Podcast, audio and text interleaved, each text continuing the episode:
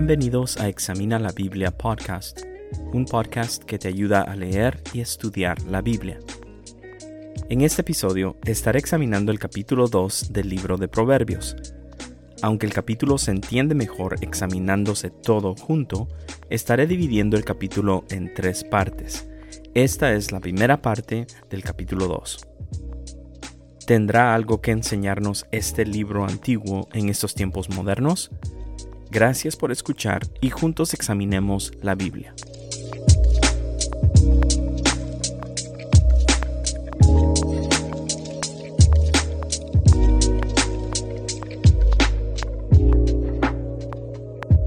El texto que estaré examinando en este episodio se encuentra en Proverbios capítulo 2 del versículo 1 al 4.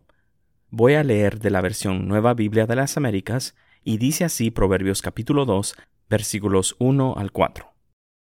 Hijo mío, si recibes mis palabras y atesoras mis mandamientos dentro de ti, da oído a la sabiduría, inclina tu corazón al entendimiento. Porque si clamas a la inteligencia, alza tu voz por entendimiento, si la buscas como a la plata y la procuras como a tesoros escondidos. Si tuviera que resumir estos primeros cuatro versículos, diría que el padre aconseja a su hijo y le dice las siguientes tres cosas. Número uno, Hijo mío, si me escuchas. Número dos, si buscas la sabiduría. Y número tres, si buscas la sabiduría de esta manera. Examinemos estos tres aspectos del resumen. Número uno, Hijo mío, si me escuchas. Vemos aquí la mención de la frase Hijo mío. Esta frase, Hijo mío, aparece un total de 25 veces en el libro de Proverbios. Aquí en Proverbios capítulo 2 vemos el segundo consejo del padre hacia el hijo. La primera vez aparece en el capítulo 1 en los versículos 8 al 19. Y aunque el libro fue escrito originalmente para hombres, hoy en día el libro es de beneficio para todas las personas, ya que la Biblia misma nos dice en 2 de Timoteo 3, 16 que toda escritura es inspirada por Dios y útil para enseñar, para reprender, para corregir, para instruir en justicia. Y esto se aplica tanto a hombres como mujeres. Y esto que acabo de mencionar, tanto la frase hijo mío como el hecho de que ya no es exclusivo, o sea que ya no solamente es para los hombres, es importante tenerlo en mente cuando se lee y estudia el libro de Proverbios. Vemos también en el versículo 1 la palabra sí. El padre le está diciendo al hijo, si recibes mis palabras, si atesoras mis mandamientos dentro de ti. Según la Real Academia Española, este sí denota condición o suposición en virtud de la cual un concepto depende de otro u otros. ¿Y qué quiere decir esto? Bueno, nos podemos dar cuenta entonces que Salomón está utilizando lo que se llama la ley de causa y efecto al hablarle al hijo. Y la ley de causa y efecto se basa en la idea de que toda acción provoca una reacción, una consecuencia o un resultado. Es decir, cuando sucede A, que es la causa, como consecuencia sucede B, el efecto. Es como si le dijera un padre a su hijo, si sacas buenas calificaciones en la escuela, te compro el teléfono que quieres. Entonces, si sacas buenas calificaciones en la escuela, esta es A o la causa. Entonces, B o lo que es el efecto es te compro el teléfono que quieres. Y esta ley de causa y efecto la vemos usar a través de todo el libro de Proverbios, aunque no siempre está escrita de esta manera, con el uso de la palabra sí. Y esencialmente lo que en el primer versículo está diciendo el Padre es de que si el Hijo recibe sus palabras y si el Hijo atesora los mandamientos del Padre dentro de sí, esto traerá consigo consecuencias. Entonces el Padre está utilizando esta ley de causa y efecto para el bien del Hijo. El Padre no le está deseando cosas malas al Hijo. Tampoco lo está amenazando. Por otro lado, tampoco le está haciendo una promesa de cosas que automáticamente le vendrán a él. Y esto es porque los proverbios son principios para caminar una vida sabia aquí en la tierra. Entonces, cuando Salomón presenta esta ley de causa y efecto, las consecuencias o el efecto es algo que generalmente son ciertas, aunque no 100% del tiempo. En fin, vemos a un padre que es un buen padre. Seguimos en el mismo versículo 1. Dice entonces, Hijo mío, si recibes mis palabras y atesoras mis mandamientos dentro de ti. El Padre está buscando estas dos cosas. Primero, que el Hijo reciba las palabras del Padre y segundo, que el Hijo pueda atesorar los mandamientos o la enseñanza o la guianza del Padre y que el Hijo lo guarde en su corazón.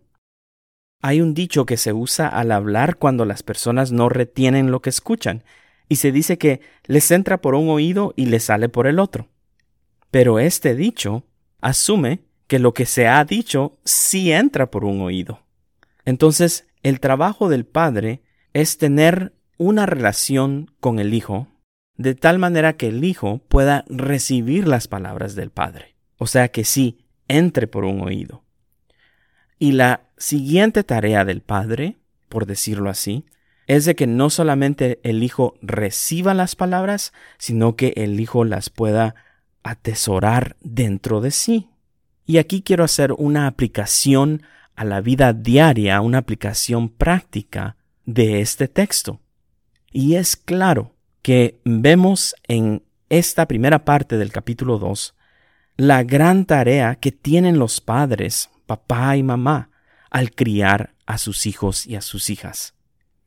Y la meta de papá y mamá es de tener una relación con los hijos y con las hijas crear un ambiente en el hogar para que los hijos puedan recibir la guianza de los padres y para que los hijos puedan atesorar el consejo de los padres también.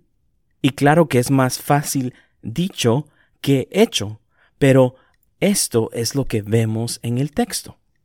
Número 2. Si buscas la sabiduría. El versículo 2 dice, Da oído a la sabiduría, inclina tu corazón al entendimiento. Es interesante el uso de las palabras acá porque en el capítulo 1 vemos cómo la sabiduría clama en las calles y alza su voz en las plazas. Y esto quiere decir que la sabiduría está disponible a todas las personas. Entonces es bien interesante notar la línea de razonamiento que nos presenta el texto. En el capítulo 1 está la sabiduría clamando en la calle y alzando su voz. Y aquí en el capítulo 2 vemos que el Padre le dice al Hijo que escuche a la sabiduría, que vaya en búsqueda de la sabiduría. Entonces el Padre, después de tener la atención del Hijo, le dice al Hijo, busca la sabiduría. Y aquí también tengo que hacer una aplicación a la vida diaria, una aplicación práctica, que es muy obvia en el texto. Y esto es de que el trabajo de papá y mamá es de poder encaminar a los hijos y las hijas en sabiduría. Y este no es un trabajo fácil. Es un gran trabajo porque el ser humano por naturaleza, de nacimiento, quiere no andar por el camino de la sabiduría, sino que por el camino de la necedad. Y notemos entonces cómo lo describe el texto. Notemos que Salomón no está diciéndole al hijo, mira hijo, qué gran ejemplo de sabiduría soy yo, mira cada aspecto de mi vida y fíjate qué tan sabiamente he vivido mi vida.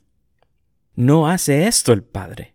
El padre tiene una relación con el hijo de tal manera que el hijo pueda recibir y atesorar las palabras del padre, el consejo, la guianza, la enseñanza del padre, y por lo tanto el Padre le dice, ve y busca la sabiduría. Este es mi consejo. Busca la sabiduría.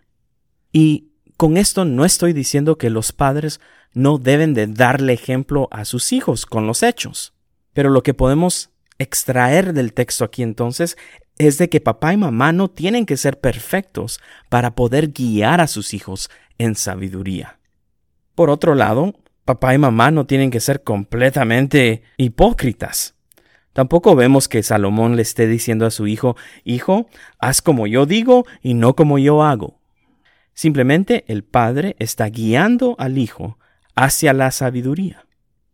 Esto entonces nos dice que tanto papá como mamá, así como los hijos y las hijas, necesitamos de la sabiduría de Dios. Todos nosotros necesitamos de la sabiduría de Dios.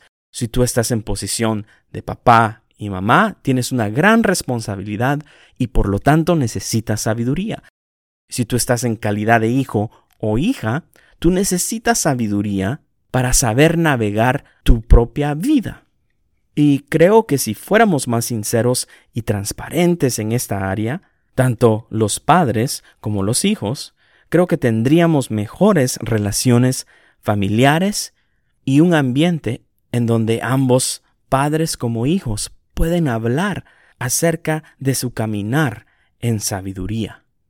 Es bueno que los hijos aprendan de las buenas decisiones que han tomado los padres, pero de la misma manera, es bueno que los hijos sepan de malas decisiones que han tomado los padres para que los hijos puedan aprender de esa mala decisión también.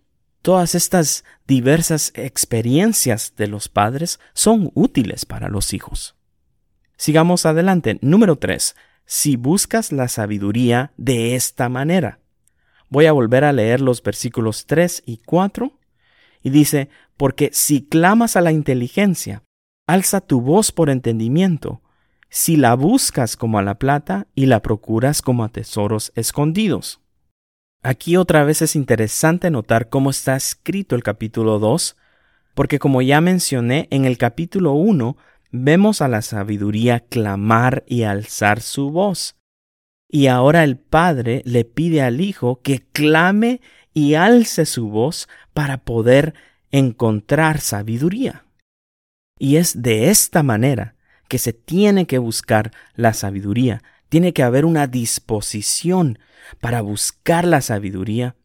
Y vemos dos aspectos de esta búsqueda ahí en el versículo 3. Vemos que hay una humildad para buscar a la sabiduría, porque tenemos que literalmente exponernos y reconocer que estamos en posición de necesitados de sabiduría. Por otro lado, se necesita valentía para buscar a la sabiduría, como uno va a tener que reconocer que no sabe algo, que no tiene sabiduría, pues es algo que se necesita valentía para, para lanzarse e ir en búsqueda de la sabiduría. Vemos en el versículo 4 que otra manera de buscar la sabiduría es de atesorar la sabiduría, es de darle valor. ¿Qué es algo que tú y yo valoramos?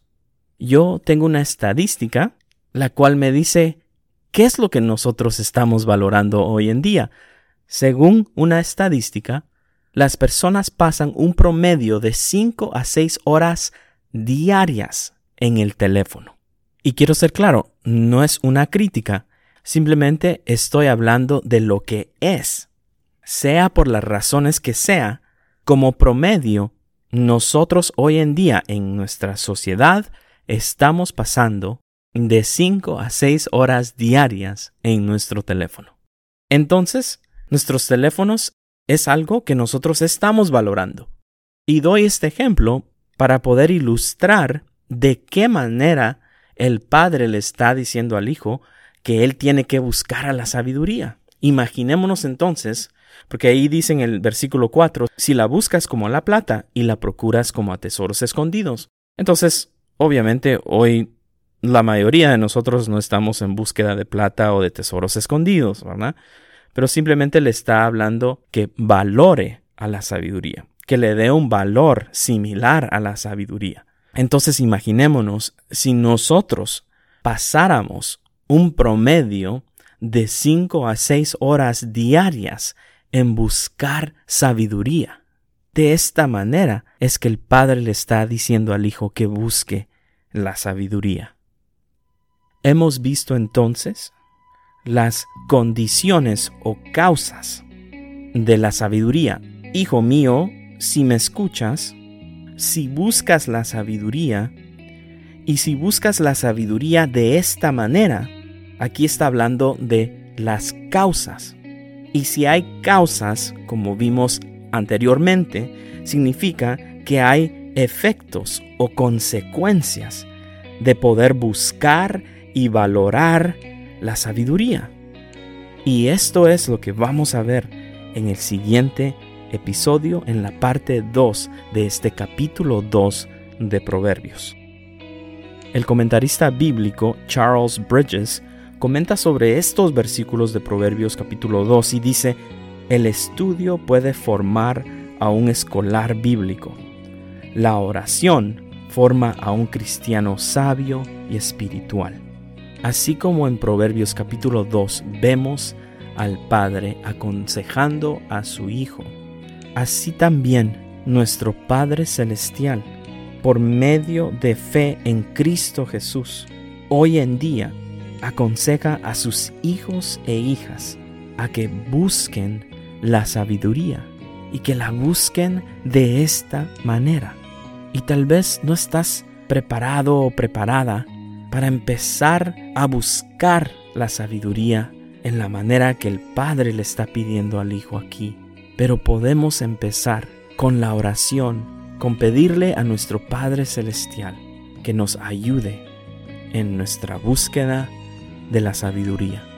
Una vez más, gracias por escuchar y hasta el próximo episodio.